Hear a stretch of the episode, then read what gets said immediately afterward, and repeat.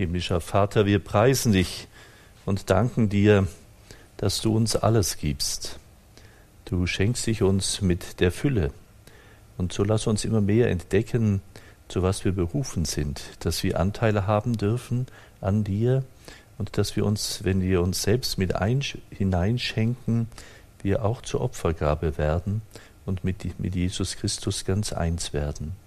Dafür loben und preisen wir dich jetzt und in alle Ewigkeit. Amen. Ja, meine Lieben, jetzt geht es schon in die Endzüge der heiligen Messe. Ich hoffe, dass es nicht zu langwierig wird. Jetzt kommt noch der letzte Teil. Also wir haben jetzt die Eucharistiefeier und jetzt kommt der Teil der Kommunion. Und bei dem Kommunionteil beginnen wir auch eigentlich vorgesehen immer mit dem hohen Lied des Gebetes des Vaterunsers. Interessant auch im, im, im Messbuch ist sowohl das, die Präfation als auch dieses äh, durch ihn und mit ihm und das, die, das Vaterunser immer vorgesehen, es zu singen um auch zu zeigen, eigentlich war die ganze Liturgie, und das erleben wir in der Ostkirche ja noch sehr stark, dass eigentlich die ganze Liturgie gesungen wird und sie deswegen auch dieser Lobpreis mit den Engeln eigentlich einhergeht. Wir sind da ein bisschen in der lateinischen Kirche etwas karger geworden und das merkt man hier beim Vater Unser. Ähm, ich kenne wenige Gemeinden, wo das regelmäßig gesungen wird, das Vater Unser, ähm, weil wir es doch auch im Sprechen natürlich manchmal anders ausdrücken können. Die Einleitung für das Vater Unser ist dem Wort unseres Herrn und Erlösers gehorsam und getreu seiner göttlichen Weisung wagen wir zu sprechen. Also wir wollen unserem Herrn und Erlöser beten, nicht so sehr, weil wir jetzt als erstes etwas bitten wollen, sondern weil wir gehorsam sein wollen, auch zu beten. Der Herr lädt uns ja ein, betet ohne Unterlass. Und da meint es nicht, dass wir plappern wie die Heiden und ununterlässig irgendwelche frommen Sachen sagen, sondern letztendlich dass wir selber zum Gebet werden, dass all das unser Tun auch zum Gebet wird. Also wenn wir das Marmeladebrot schmieren äh, und das jemandem reichen, dass das eigentlich äh, ein, ein Gebet ist, das Ausdruck, sich ausdrückt auch, ich geschenke das dir, ich vertue das für dich. Also da merken wir, wenn wir da äh, gehorsam und getreu seiner göttlichen Weisung sind, wagen wir zu sprechen. Und dieses Wagen wir zu sprechen ist eigentlich auch interessant, dass wir jetzt nicht einfach sagen, das Vater unser, das kennt man doch, oder wir tun es mal umformulieren, oder das machen wir doch jetzt einfach, das können wir doch, äh, sondern dass wir es letztendlich auch kaum aussprechen können, dieses Vater unser. Ja dass wir Gott einfach duzen können und äh, mit ihm äh, so vertraut sein können, ist ja auch sehr was Ungewöhnliches. Im Französischen oder der Englischen wird Gott zum Beispiel auch gesiezt. Interessant, sonst sind wir ja eher steif, aber dem Herrn sind wir auf Du und Du. Äh, in den anderen Sprachen ist es zum Teil anders. Also wir dürfen jetzt mit Gott sprechen. Du hast jetzt Gelegenheit, mit Gott zu reden, so könnten wir sagen. Ähm, und da beten wir eben auch als Kinder Gottes oder wie der Herr uns zu beten gelehrt hat oder eben zu wissen, wir haben den Geist empfangen, der uns zu Kindern Gottes macht. Darum wagen wir zu beten. Ja, wir wagen diese heiligen Worte zu sagen, Vater unser. Und da ist es natürlich für all diejenigen, die Dramen mit ihren leiblichen Vätern erlebt haben, auch ein schwieriges, das auszudrücken. Und ähm, da können wir natürlich als Hilfskonstrukt auch verstehen, dass all das, was wir eigentlich ersehnen, wie ein Vater sein sollte, ähm, dass das von Gott her uns geschenkt ist und dass das eine, was wir erlebt haben, eine Verzerrung, eine Karikatur, ein, ein Verunstalten dieses ist, was Vater eigentlich bedeutet. Und darum sagt Jesus ja auch einmal, äh, nennt euch nicht Vater, nur einer im, ist euer Vater, der im Himmel.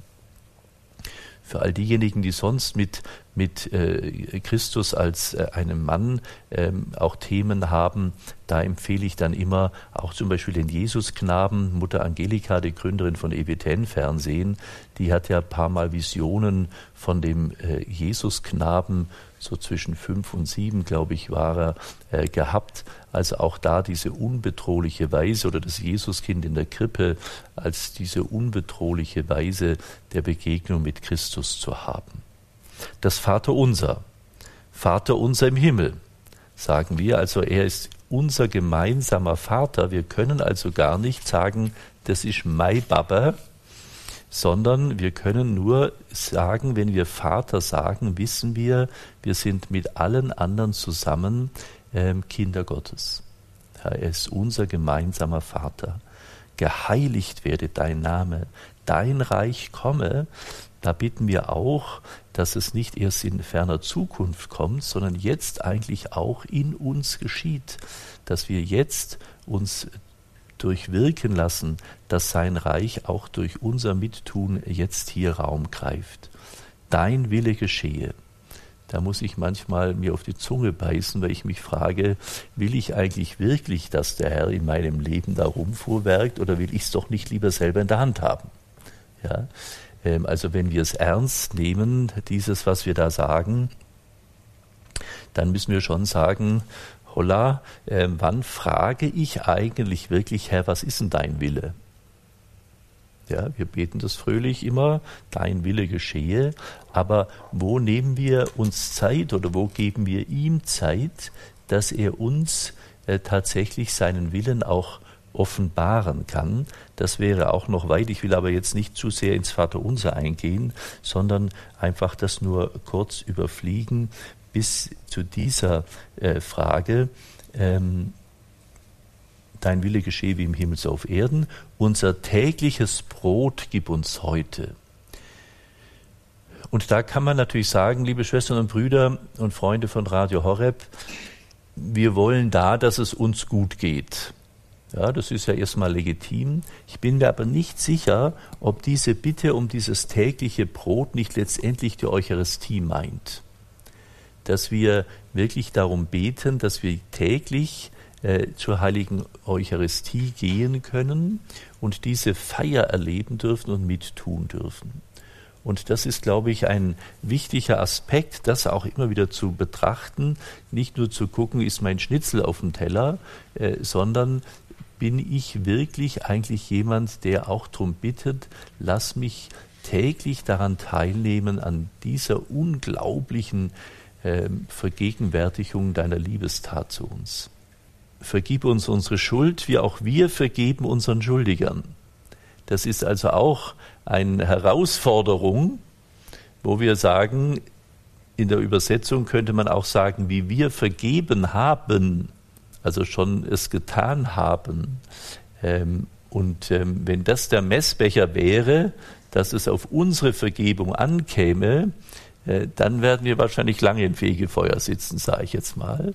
Sondern es ist so, dass wir natürlich äh, den Herrn bitten, hilf mir, äh, dass ich wirklich mir selber, dir und anderen vergebe, weil ich weiß, dass du denen auch vergibst. Und äh, wenn sie das wollen, und ich bitte dich um Vergebung. Führe uns nicht in Versuchung, sondern erlöse uns von dem Bösen. Meine Großmutter hatte eine Köchin, die eine fromme Bauersmarkt eigentlich war. Und wenn ich als Kind da irgendwas angestellt hatte oder sie mich necken wollte, sagte sie immer, du bist aber auch einer von der Siebe der Bitt. Du bist aber auch einer von der siebten Bitte. Was meinte sie? Im Früheren hieß es, Vater unser, erlöse uns von allem Übel. Ähm, und da meinte sie diese siebte Bitte des Vater unsers, erlöse mich von dir, von diesem Übel, das mich stört. Aber da sehen wir, liebe Schwestern und Brüder, wie verankert religiöse Texte und äh, Worte und äh, biblische Geschichten äh, waren, dass da eine einfache äh, Bauersmarkt oder Köchin eben bei meiner Großmutter äh, dann sowas im alltäglichen Sprachgebrauch hatte. Ja? Ich erinnere mich auch noch an Fastnachtsveranstaltungen in ganz früher Zeit, äh, wo man Litaneien letztendlich gesungen hat. Die hatte man, die liturgischen Litaneimelodien, die wurden an Fastnacht verbraten zu anderen äh, Litaneien, wo man irgendwelche äh, herrlichen Geschichten über andere dann gesungen hat. Also so vernetzt war Glaube und Alltag. Und heute ist ja plötzlich Glaube etwas Privates, was ich in meinem Kämmerchen tue und niemand anderen was angeht. Aber da kann man eben äh, Fastnacht miteinander feiern, da kann man eben miteinander im Alltagsgespräch sich die Bälle auch zuspielen und ähm, es ist ja interessant, wenn Sie so Quiz-Sendungen anschauen und wenn es da ganz sehr simple, einfache biblische Fragen gibt, wie schwierig das häufig für Menschen äh, mittlerweile zu beantworten ist. Ja? Also lesen Sie Ihren Kindern und Enkeln viele biblische Geschichten vor, dass die auch äh, europäische Kultur kennenlernen. Ich sage auch immer, wenn wir ähm, auch anderen Menschen, die aus anderen Kulturen kommen, müssen wir ihnen auch den katholischen Glauben beibringen, dass sie ihn kennen, weil sonst können sie in einem durchschnittlichen äh, Museum mit Bildern und ähm, Dingen oder auch in einem, äh, einem Theaterstück oder einer Komposition früherer Zeiten gar nichts anfangen, wenn sie diese Grundlagen nicht kennen. Ja? Also wenn wir heute auch sagen, wir dürfen den Kindern nicht mehr zu viel Religiöses beibringen, dann bedeutet das gleichzeitig, dass wir also unsere ganze vergangene Kultur damit auch negieren und die Leute davor stehen und sagen, was ist das? Und dann kommt dieser Einschub, der später zu diesem Vater unser beziehungsweise angehängt wurde, erlöse uns Herr, allmächtiger Vater, von allem Bösen und gib Frieden in unseren Tagen. Komm uns zu Hilfe mit deinem Erbarmen und bewahre uns vor Verwirrung und Sünde, damit wir voll Zuversicht das Kommen unseres Erlösers Jesus Christus erwarten. Wir können, liebe Schwestern und Brüder, nicht eigentlich dauerhaft sagen, huch, jetzt haben wir aber Angst wieder, es ist schon wieder ein Krieg, sondern wie wichtig, merken wir, ist dieses Gebet, äh, das an das Vaterunser angehängt wurde. Erlöse uns, Herr, von allen Bösen und gib Frieden in unseren Tagen. Also wenn wir es jetzt nicht beten, wann sollten wir es dann beten? Und für mich ist dieser letzte Satz noch beeindruckend, weil ich glaube, dass äh, ich auch, wenn ich die, die als Priester dann betend die Hände zusammenführe, damit wir voll Zuversicht das Kommen unseres Erlösers Jesus Christus erwarten und da glaube ich, oder bin ich mir nicht ganz sicher, ob es nur gemeint ist, wenn er am jüngsten Tag wiederkommt, sondern ich vertraue, dass er jetzt auch hier tatsächlich kommt unser Erlöser Jesus Christus, den wir erwarten. Wir erwarten, dass jetzt in dieser ganzen heiligen Messe der Herr sich offenbart, sich schenkt, kommt, gegenwärtig ist und dass wir das jetzt auch erleben, wir voll Zuversicht, ja, du kommst jetzt, bist hier in diesem kleinen Kapellchen, in diesem Riesendom, übers Radio oder wo wir auch Messe feiern, dass wir da wissen, jetzt kommt der Löser der Welt zu uns und ist bei uns. Und dann kommt das Anhängsel, ein, alters, ein alter Lobsatz, den die ähm, Kirchen und kirchlichen Gemeinschaften, die aus der Reformation hervorgehen, direkt ans Vaterunser angehängt haben. Denn dein ist das Reich und die Kraft und die Herrlichkeit in Ewigkeit. Amen. Wir dürfen also sagen, dass wenn wir um den Frieden beten an dieser Stelle, dass wir nicht einfach aus ökumenischen Gründen sagen, nein, nein, das braucht es gar nicht mehr, sondern dass wir wirklich entdecken dürfen, wir machen uns nochmal bewusst, jetzt kommt der Herr, er soll uns vom, den Frieden schenken und uns vom Bösen bewahren. Und dann können wir auch in diesen Lobpreis eintreten. Dein ist das Reich und die Kraft und die Herrlichkeit in Ewigkeit. Amen. Wir hatten es vom heiligen Justin in einem der Vorträge, wo es dann hieß, nach der Schuldvergebung von dem Friedenskuss, wo wir uns Gedanken gemacht haben, wie dieser Kuss wohl zustande kommt.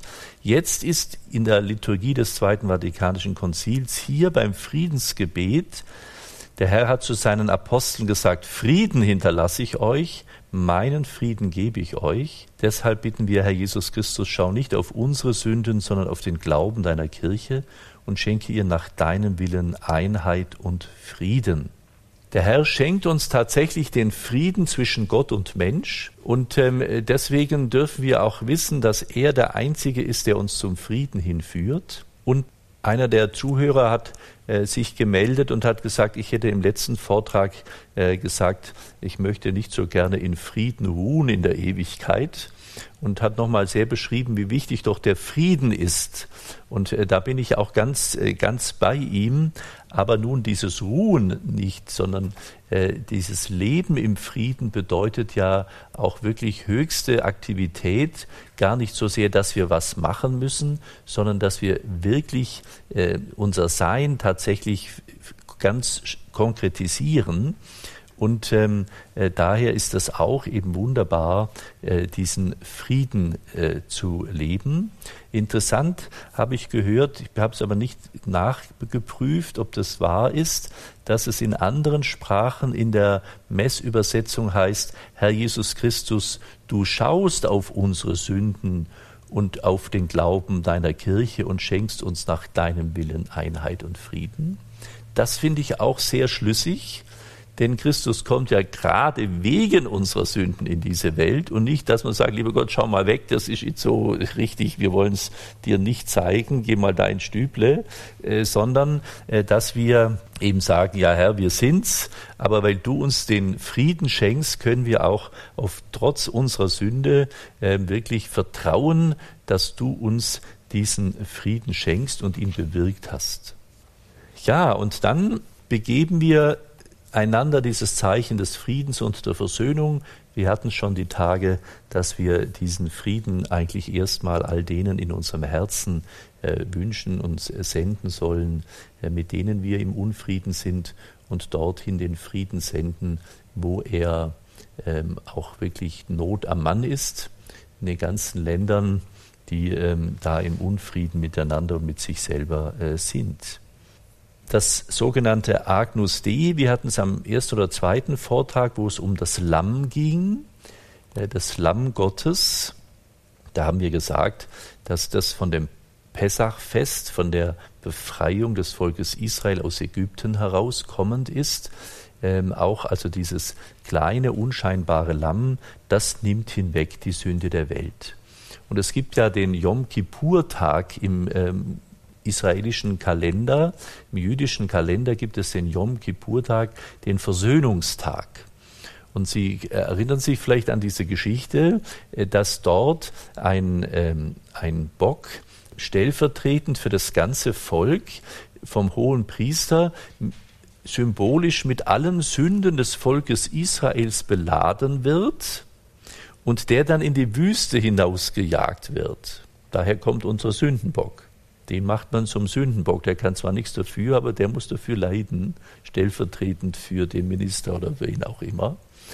Ähm, da sehen wir also auch nochmal hier dieses, dieser Hinweis auf äh, diese alttestamentlichen Wege, dass wir da erleben, da gibt es schon dieses Vorbild könnten wir sagen, da ist einer, der sämtliche Sünden stellvertretend auf sich nimmt, um das Volk zu erlösen. Und darum beten wir hier dreimal Lamm Gottes, du nimmst hinweg die Sünde der Welt, erbarme dich unser. Und da ist eben dieses Kyrie eleison eigentlich auch ein Lob, ein Lobruf, danke, dass du das machst. Danke, Jesus, dass du es machst. Sie können auch gerne mal ganz bewusst ans Kreuz treten oder bei sich zu Hause ans Kreuz gehen, Jesus am Kreuz anschauen und sagen, danke, dass du das für mich machst. Ich glaube, dass das vielleicht auch nochmal eine Hilfe ist, sich mit ihrem Kreuz zu Hause so zu verbünden, dass es nicht nur ein Accessoire ihrer Wohnstube ist, sondern dass es tatsächlich ähm, ein, ein Ort ist, wo sie Christus immer wieder begegnen und sagen, unglaublich, dass du das alles für mich tust. Und beim dritten Mal sagen wir, du nimmst hinweg die Sünde der Welt, gib uns deinen Frieden. Weil wir ja von den Stillgebeten des Priesters auch gesprochen haben, möchte ich Ihnen jetzt äh, vorlesen das Stillgebet des Priesters, der vor der Kommunion folgendes Gebet äh, betet. Herr Jesus Christus, Sohn des lebendigen Gottes, dem Willen des Vaters gehorsam, hast du im Heiligen Geist durch deinen Tod der Welt das Leben geschenkt. Erlöse mich durch deinen Leib und dein Blut von allen Sünden und allem Bösen.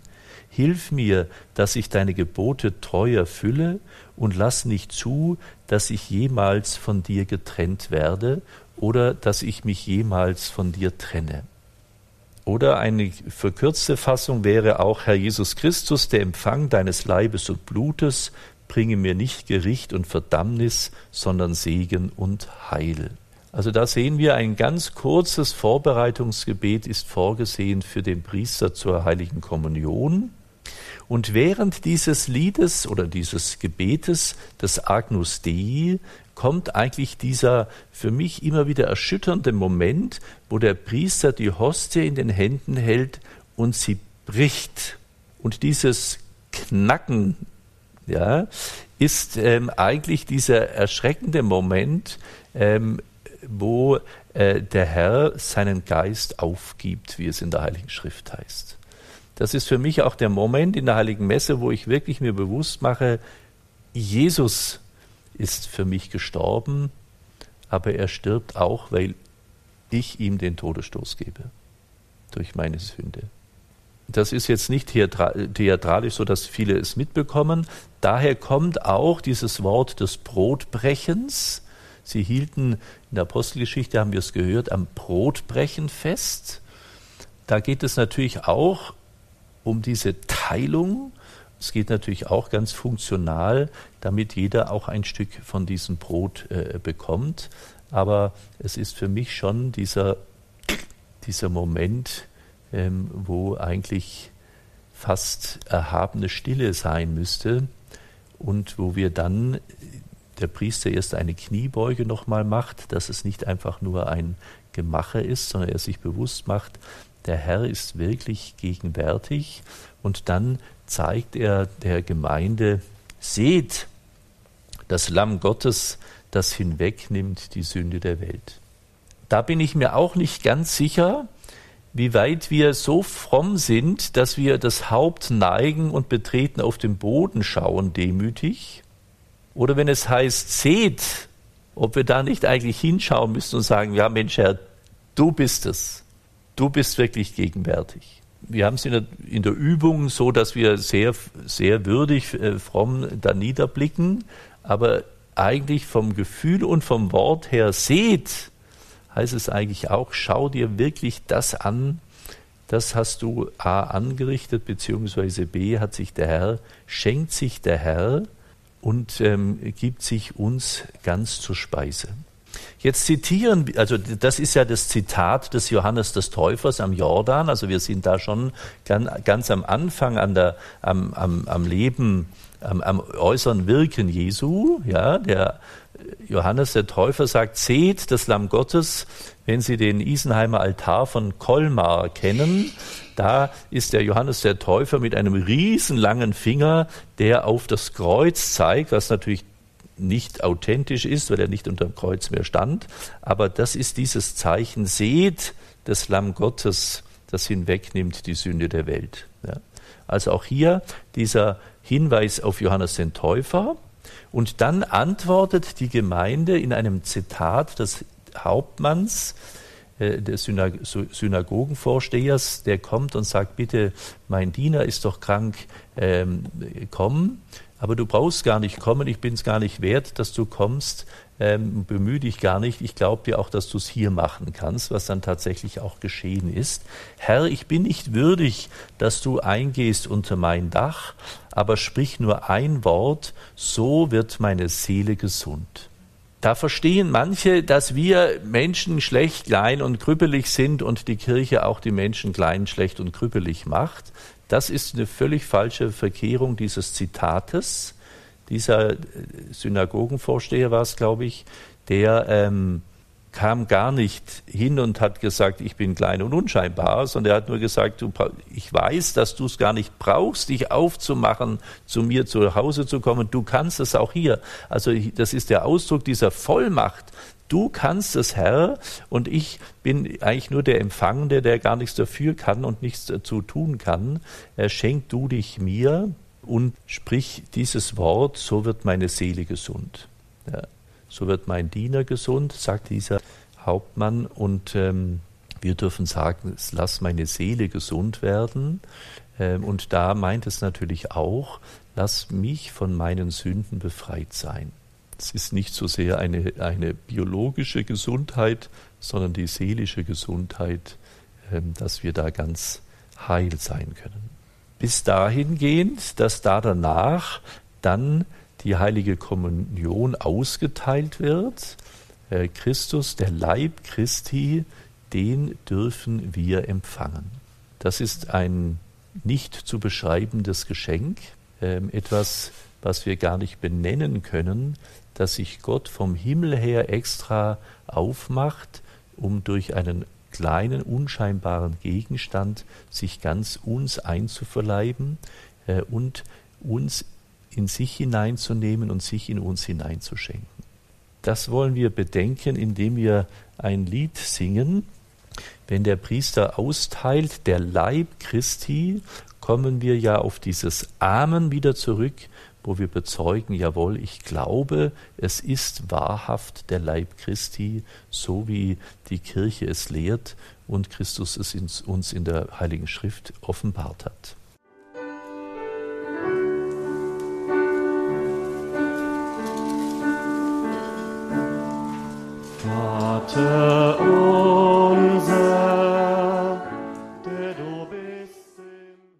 Liebe Freunde von Radio Horeb, was geschieht eigentlich in der heiligen Messe? Und da können wir sagen, um das noch zusammenzufassen, den Schlussteil des Segens machen wir dann morgen. Was passiert in der heiligen Messe? Christus erneuert oder Gott und in Christus erneuert den Bund mit uns Menschen. Es ist der neue Bund.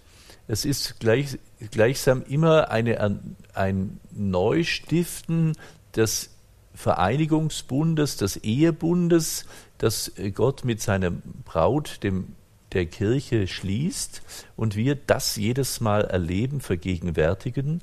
Also der Herr schließt einen neuen Bund mit uns und bestätigt ihn jedes Mal in diesem Geschehen, dass es jetzt passiert. Es ist ein Akt der Liebe am Kreuz. Wir erleben jedes Mal in der heiligen Messe diese Liebes, dieser Liebesausfluss seiner, seiner Hingabe, seiner Freude, seiner Sehnsucht nach uns, dadurch, dass am Kreuz auch sein, sein Herz geöffnet wird, ist es ein Akt der Liebe, dass wir Messe überhaupt feiern dürfen. Ich habe Freunde äh, mal gehört, die in Afrika waren. Und äh, da wollte die Frau am Sonntag unbedingt in die Kirche gehen. Der Mann war ein bisschen griesgrämig. Und sie sind, ich glaube, eine Stunde über Feldwege, sage ich mal, zum Gottesdienst gefahren. Und sie sind aber Menschen begegnet, die drei bis vier Stunden zu Fuß bei sengender Hitze dorthin gelaufen waren. Es war nachher wunderbar. Nach der Messe war ein großes Come Together, also ein mit ein, ein Zusammentreffen und die Kinder aller, aller unterschiedlichen Völker, die da zusammen waren, spielten Fußball miteinander. Ja, also da sieht man auch das Völkerverbindende, die heilige Messe, da kannst du hingehen, wo du willst, es ist letztlich immer Heimat. Und ähm, daher diese Dankbarkeit, ich darf zur Messe gehen.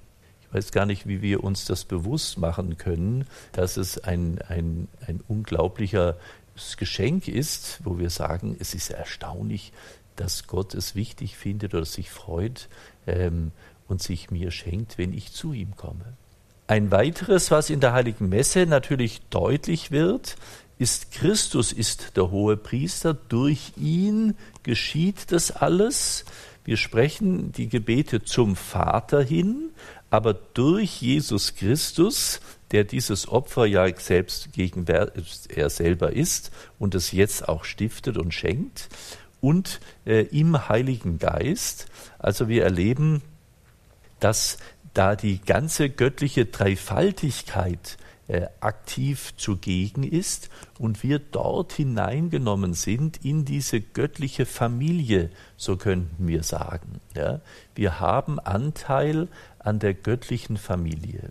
Ich erinnere mich, das war vielleicht früher noch mehr so, ähm, da hieß es, wenn sich zwei verlobt haben, ja, ja, das ist prima, das ist eine ganz, äh, eine von den besseren Familien oder von den guten Familien oder so. Ich weiß nicht, ob Sie solche Sprüche noch äh, kennen. Das äh, hatte man. Und jetzt kannst du sagen, äh, also egal was der für eine Familie hat, meine Familie ist die göttliche Familie, mit der ich ähm, da eins sein darf. Das ist also auch ein, ein äh, Wahnsinnsgeschenk, das wir erleben dürfen. Und natürlich, das hatten wir heute schon, äh, dass Christus äh, im Priester der Handelnde ist und äh, dass der Herr äh, diesen Menschen erwählt und durch die Priesterweihe eben durchdringt mit der Gnade, äh, dass er im priesterlichen Dienst diese Sakramente spendet und Christus derjenige ist, der da handelt. Also wenn der Priester sagt, ich spreche dich los, ich taufe dich, das ist mein Leib, da meint er natürlich nie sich selber, sondern er leiht, so würden wir sagen, die, ähm, seine Lippen dem Herrn und so, dass äh, der, äh, der, der Handelnde eben in diesem Moment wirklich Jesus Christus ist und nicht der Herr Pfarrer. Soweit einmal äh, dieser Aspekt zum Hochgebet. Und jetzt äh, möchte ich noch so ein paar Einzelheiten erzählen, die ich immer ganz spannend finde. Ich weiß nicht, ob Sie sich mal überlegt haben, warum eigentlich der Altar so bedeutend ist während der heiligen Messe. Der Priester tritt ja mit dem Diakon auch zusammen zum Altar und küsst ihn. Interessanterweise küsst er nicht den Tabernakel, wo wir sagen, da ist der Herr gegenwärtig, sondern er küsst den Altar. Man muss dazu sagen, dass die, über die, die ersten weit über das erste Jahrtausend hinaus der, der Tabernakel auch in einer Seitennische in der Wand war zur Aufbewahrung der Krankenkommunion. Die, der Thronsaal, wir hatten es auch schon die Tage, ist ja erst in der Barockzeit dann wirklich äh, gekommen. Also der Priester küsst den Altar. Warum? Weil der Altar ist die, das Symbol für Jesus Christus. Ich weiß nicht, ob Sie mal bei einer Altarweihe dabei waren. Wenn Sie jemals noch in Ihrem Leben eine Altarweihe erleben sollten, müssen Sie unbedingt hingehen. Das ist total spannend. Der Bischof salbt nämlich mit Grisam den ganzen Altar ein. Christus heißt ja übersetzt der Gesalbte. Äh, und er salbt, wie auch bei der Firma oder bei der Taufe der Mensch, salbt der, Priester, der Bischof den ganzen Altar ein. Und somit ist die zentrale Vergegenwärtigung sowohl der Priester oder der Bischof als auch der Altar steht für Christus. Deswegen wird er geküsst. Und bei der Altarweihe ist es dann auch so, in einem Altar, wenn Sie mal einen nackten Altar sehen, ähm, dann sehen Sie, es sind fünf Kreuze in diesen Altar eingegraviert, und zwar für die fünf Wunden Jesu. Und die werden bei der Altarweihe auch mit Feuer entzündet. Dieses lodernde Feuer der Liebe Gottes lodert da eben tatsächlich äh, auf äh, und wird äh, da gezeigt. Diese, das brennt, gerade unsere Sünde brennt auch äh, in diese Wunden hinein, äh, könnten wir sagen. Aber es ist eben das Zeichen für die Gegenwart Christi. In den alten Altären ist es häufig so, die sind ja zum Teil sehr weit und breit, dass es da einen sogenannten Altarstein gab. Und auch in meiner Kindheit wurde nur eine Messe gefeiert, wo ein Altarstein war. Das war dann eine Platte, die tatsächlich diese fünf Kreuze hatte, auch gesalbt wurde. Und in jedem Altar ist in der Regel ein Reliquiengrab. Das heißt, auch bei dieser gottesdienstlichen Feier äh, der Altarweihe kommt dann meistens im schwarzen Anzug ein Maurer mit Kelle und einem Mörtel und mauert die Reliquie in den Altar ein. Sehr spannend. Und zwar, warum jetzt Reliquien auch noch? Äh, weil von alters her wir sagen, dass die frühen Christen auf den Gräbern der Märtyrer die heilige Messe gefeiert haben. Und deswegen werden in der Regel von Märtyrern, meistens aus den Katakomben in äh, Rom, ähm, Reliquien verwandt, die dann im Altar äh, dort eingelassen sind. Das ist also, ähm, da sehen wir, dass wenn wir den Altar küssen, dass wir da auch diese Reliquien verehren, aber in erster Linie Christus verehren, der hier jetzt äh, symbolisiert wird. Deswegen auch, wie wir es heute erlebt haben, wird äh, umschreitet der Priester zweimal im Gottesdienst den Altar äh, mit dem Weihrauch, um äh, Christus äh, da zu ehren. Der Altar ist in, in der Regel, früher der Hochaltar, auf drei Stufen zu erreichen gewesen, nämlich diese drei Stufen sollen die drei göttlichen Tugenden Glaube, Hoffnung und Liebe darstellen. Nur durch diese Stufen, diese zu erklimmen, äh, kommen wir auch dem Herrn nahe. Ich durfte eine Zeit lang in Freiburg, in St. Martin, alle, die da zuhören, grüße ich herzlich, ähm, Kooperator sein. Und in St. Martin war sehr eindrücklich, ähm, wenn ich da äh, sehr selten, aber manchmal auch die Messe dann alleine feierte, da habe ich dann bewusst den Mittelgang aufgeschritten, dann ging es mehrere Stufen hoch bis überhaupt in den Chorraum und hinten am Hochaltar gab es nochmal Stufen, also man ist mindestens sieben Stufen äh, nach oben geschritten, man ist also auf Golgotha quasi gegangen, um tatsächlich dieses Opfer zu erleben. Ja.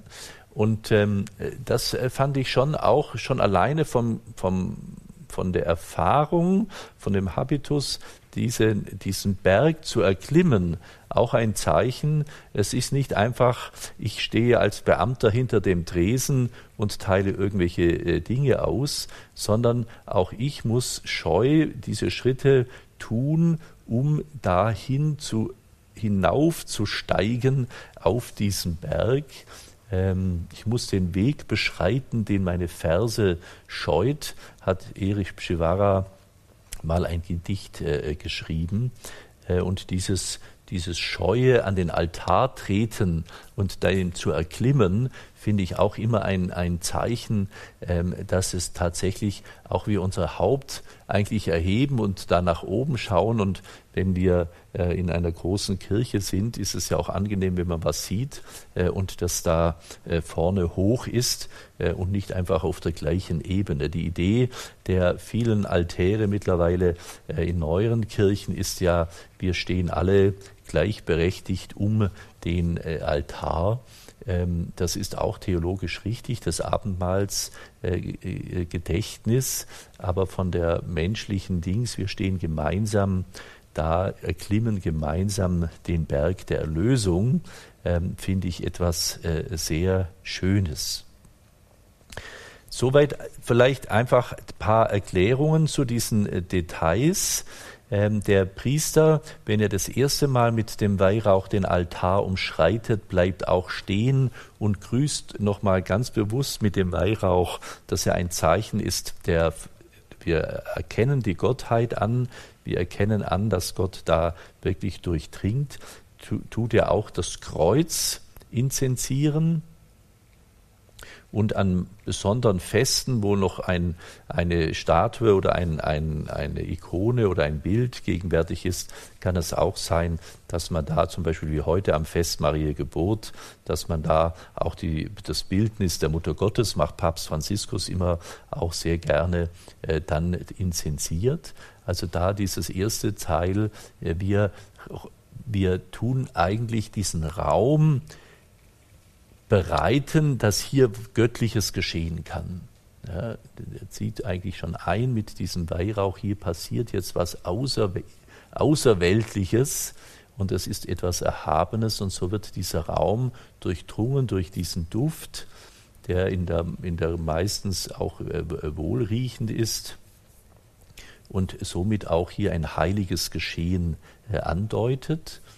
Äh, dann beim äh, zweiten Mal, wo wir Weihrauch einlegen, äh, wird das, das Evangeliar, das Evangelium inzensiert, gesegnet, also hier dieses Zeichen mit Licht und Weihrauch. Hier ist jetzt hören wir das Wort Gottes. Gott spricht jetzt zu uns. Göttliches ist gegenwärtig. Und dann beim dritten Mal, wo Weihrauch verwandt wird, wird zuerst der, die, die Gaben, die wir alle bringen und äh, wir äh, uns selbst dort hineingelegt auf den Altar. Dann wird der Altar inzensiert und dann wird der Priester inzensiert eben als Zeichen, wir glauben, dass äh, Christus hier gegenwärtig ist in diesem Priester. Und dann werden die Gläubigen inzensiert. Äh, jeder, ähm, der ein, ein Getaufter ist, der ein Tempel des Heiligen Geistes ist, dem wird auch diese Ehre zugewiesen, du bist ein Gefäß Gottes, du trägst auch den Herrn, du symbolisierst auch den Herrn. Und das ist vielleicht auch nochmal ein Bewusstsein zum einen unserer Würde entsprechend, aber auch klar, ähm, dass wir auch uns bewusst machen, dass wenn ich als Christ etwas tue, ich natürlich dadurch auch immer den Blick anderer daraufhin wende, wie es ist, als Christ zu leben. Und wenn wir eben, und das merken wir ja jetzt auch gerade in äh, verschiedenen Bereichen, wo Unrecht geschieht, das hängt der ganzen Kirche an. Und ich habe einmal äh, gesagt, ich glaube gar nicht so sehr, dass äh, Menschen aus der Kirche austreten, ähm, weil der Papst oder der Bischof oder sonst wer ganz besonders böse wäre. Das vielleicht auch. Aber ich glaube vielmehr, dass diese Menschen kaum Christen kennen, die so glaubwürdig Christsein leben, dass sie sagen, so wie der möchte ich auch leben. Ja? Die Menschen treten nicht aus der Kirche aus, weil sie Christus nicht mögen, sondern weil sie Christus nicht wirklich kennen, weil sie niemand erlebt haben, der es ihnen vorgestellt hat. Äh, daher ist das keine keine ähm, die Idee, wir könnten jetzt eine Synode machen und die Bischöfe würden dann alles zum Guten hinrichten. Äh, das ist ein rührendes Obrigkeitsverständnis, äh, sondern es wird auf jeden Einzelnen von uns ankommen. Ja? Äh, denn dort, wo du Christus dem, den anderen vorlebst, vorstellst, können sie durch dich Christus kennenlernen. Das denke ich auch, erlebe ich auch ähm, in ähm, auch Beziehungen, ähm, in ehelichen Beziehungen, dass da die Ehe sich ja auch, das Sakrament der Ehe sich versteht, wir wollen einander helfen, Christus ähnlich zu werden. Und da muss es, kann es auch manchmal sein, dass wir über Jahre oder Jahrzehnte hinweg erstmal so authentisch leben müssen, äh, dass der andere äh, wirklich entdecken kann, aha, so handelt also Christus. Ja. Wir versuchen immer den anderen meistens umzumodeln, ähm, aber wir würden ihn wahrscheinlich leichter ummodeln, äh, wenn wir echt wären. Ich habe eine Geschichte mal gehört, die ich in diesem Hinsicht sehr interessant finde. Ein junger Flüchtling wird in einer Familie sehr freundlich aufgenommen und ähm, er ist auch ein großer Fußballfan und am Wochenende sitzt er also mit dem Vater immer vor äh, der Sportschau und guckt Fußball an und sie befreunden sich und es ist also eine große äh, Freude, die ganze Familie. Und wie es dann halt so will, verliebt sich die Tochter in diesen Jüngling und der Jüngling in diese äh, Tochter. Äh, und ähm, nach einem Jahr oder nach anderthalb Jahren fragt also dieser Jüngling den, den Familienvater, der ihm auch wirklich Vater geworden ist, ähm, ich würde gerne deine Tochter heiraten. Und da sagt der Vater, das geht nicht, du bist ja gar nicht Christ. Und dann fragt er, was ist Christ? Ja, halt Jesus. Ja, und wer ist Jesus? Und dann sagte dieser Jüngling im Gespräch mit jemand anders, dem, dem er das erzählte, ich habe in diesen anderthalb Jahren nie irgendetwas von Jesus in dieser Familie gehört. Ich habe gar nicht gemerkt, dass es Christen sind. Und jetzt darf ich die Tochter nicht heiraten, weil ich kein Christ bin. Ja.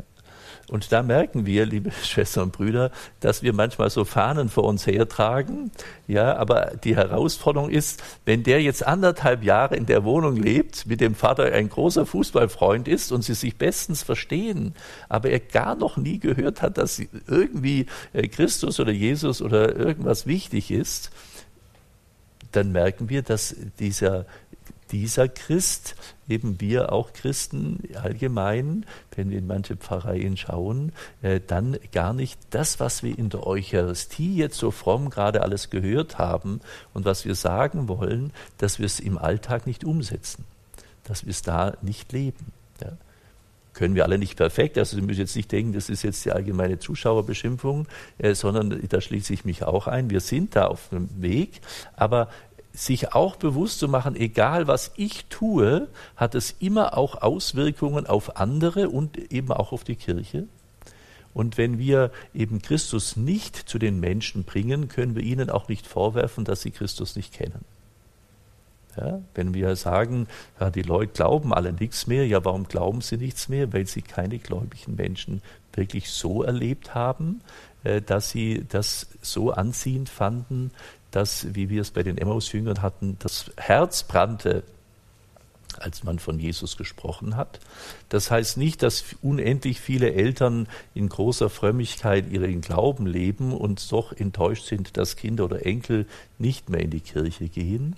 Äh, das meine ich jetzt da damit auch nicht wirklich, aber schon auch eine Hinterfragung, ähm, an was kann man es denn tatsächlich außer an den frommen Aussagen merken an Hoffnung, an Zuversicht, an Art und Weise, wie wir vergeben, an Art und Weise, wie wir Würde dem anderen Menschen zusprechen, wie wir über andere reden, da sehen wir, dass eben die Eucharistie, diese Worte, die wir jetzt die Tage betrachtet haben, letztendlich unser ganzes Leben auch prägen dürfen, dass durch uns auch Wandlung geschieht dass durch uns auch Heilung geschieht, dass durch uns auch Nahrung für den anderen geschieht, dass die merken, der denkt nicht nur an sich selbst, sondern der ist wirklich jemand, der vom Kreuz her auch Hingabe lebt.